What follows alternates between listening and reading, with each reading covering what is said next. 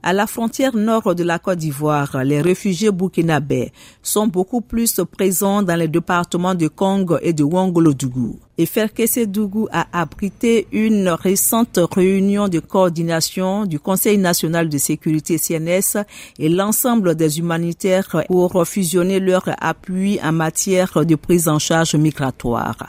Le ministre secrétaire exécutif du CNS, Fidel Sarasoro. Depuis le mois de décembre de l'année dernière, nous avons eu un afflux de réfugiés en provenance essentiellement du Burkina.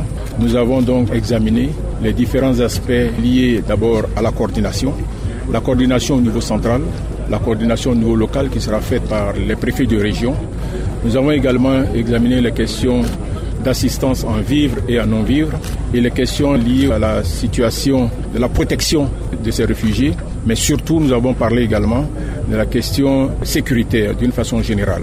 Nous avons d'ailleurs euh, félicité et remercié ces populations qui ont accueilli ces populations venues du Burkina. Les réfugiés racontent leur intégration au sein des familles locales. Nous sommes ici, ça fait presque une année comme ça. Notre premier souci, c'est avoir la paix là où nous sommes.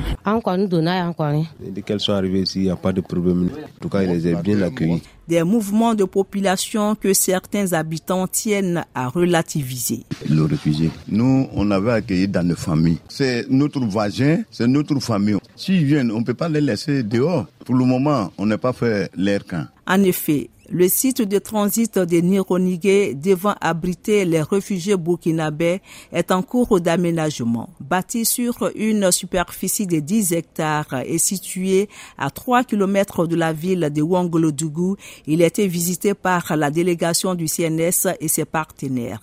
Écoutons à nouveau le ministre Fidel Sarasoro. Il est le secrétaire exécutif du CNS. Et on voudrait s'assurer qu'avec cet afflux-là, on ne prenait pas de risques pour la population d'accueil et la population ivoirienne.